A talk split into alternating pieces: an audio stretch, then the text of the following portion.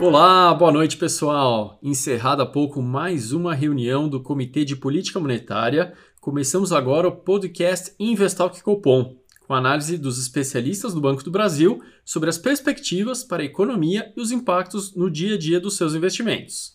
Na noite desta quarta-feira, 26 de outubro de 2022, o Copom anunciou mais uma manutenção da taxa Selic, como já era amplamente esperado pelo mercado.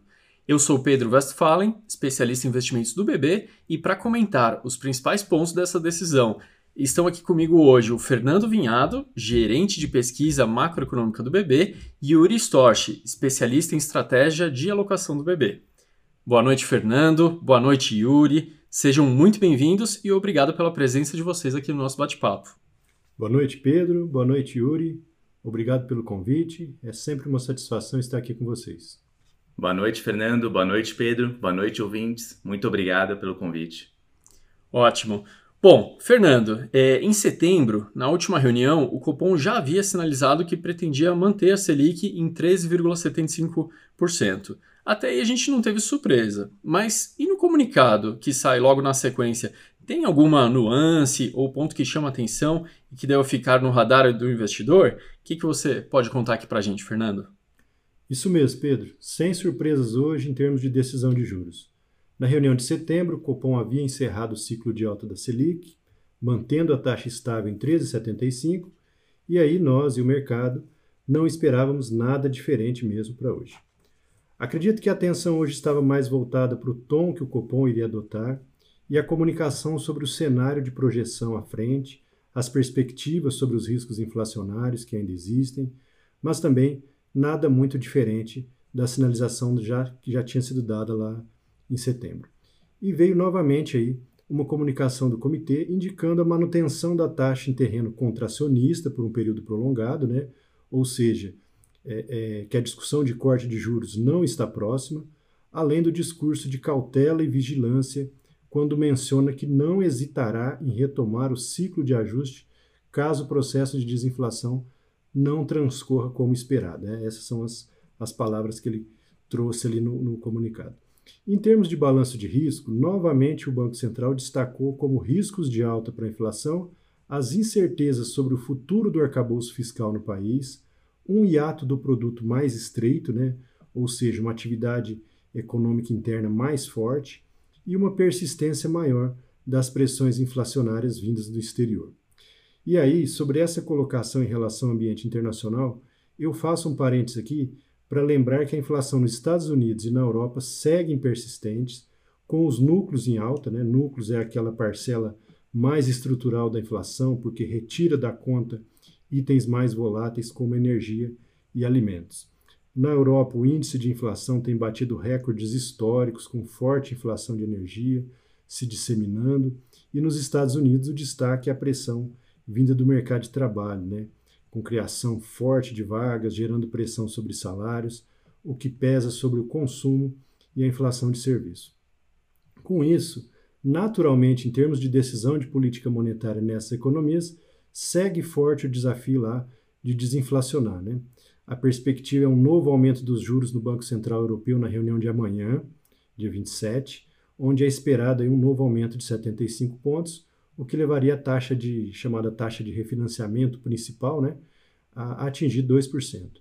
Do mesmo jeito, nos Estados Unidos, o ritmo de alta de juros também está em curso, sendo que a próxima reunião do FONC, né, o FONC é o, o Comitê de Política Monetária de lá, é na semana que vem, dia 1 e 2 de novembro, onde também espera-se novo aumento de 75 pontos, o que levaria a taxa, né, os Fed Funds Rates, para 4% essa, é, é, é, essa necessidade né, e ritmo de aumento de juros nessas economias tem ampliado os riscos de forte desaceleração da atividade econômica global ou até mesmo de recessão, o que aumenta a volatilidade dos ativos financeiros, como o próprio comunicado hoje enfatizou. Com isso, o mercado também está ficando de olho na divulgação dos balanços corporativos desse terceiro trimestre, porque os resultados já começam a indicar ou não perda de força da atividade econômica. Né? Microsoft, Meta são exemplos aí de desempenho que hoje vieram nessa direção mais fraca. É, essa questão da atividade econômica mundial mais fraca é exatamente o que o Copom de hoje reafirmou, também quando é, em termos de risco de baixa para nossa inflação local, né? À medida que uma desaceleração da economia global mais acentuada e seus efeitos, inclusive sobre o preço de commodities, pode provocar sobre os preços domésticos. Com isso, novamente, eu ressalto também como o nosso Banco Central aqui no Brasil saiu na frente nessa discussão de aperto monetário para conter a inflação logo lá no início de 2021, já tendo encerrado o ciclo de alta. E no início de 2023, quando a discussão aqui tiver em torno do, do, do início de, de, de, ciclo de corte de juros, nos Estados Unidos, na Europa, ainda vão estar discutindo alta de juros. Né? Agora, retomando ao nosso comunicado de hoje, mais uma vez, trouxe também a perspectiva do Bacen, né, do, do, Banco Central, sobre a manutenção dos juros em 13,75 por um período longo. Sobre isso, nosso time de economistas entende que o corte de juros só deve ocorrer a partir da reunião de agosto de 2023, fazendo a taxa encerrar o ano de 2023 em 11,75. Por fim, Pedro, alimentando inclusive essa perspectiva de um ciclo de corte de juros somente no segundo semestre de 2023, é, é importante frisar que, apesar de estarmos observando um processo de desinflação nos últimos meses, os desafios ainda existem.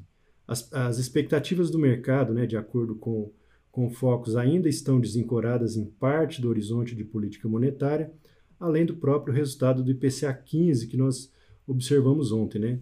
É, foi um resultado que mostrou a, a, a prévia da inflação para outubro superando as expectativas. O mercado esperava 0,09 e veio 0,16, com uma inflação de serviços pressionada, com preços de passagem aérea surpreendendo bastante e alimentos também revertendo aquele movimento de alívio que a gente tinha visto em setembro.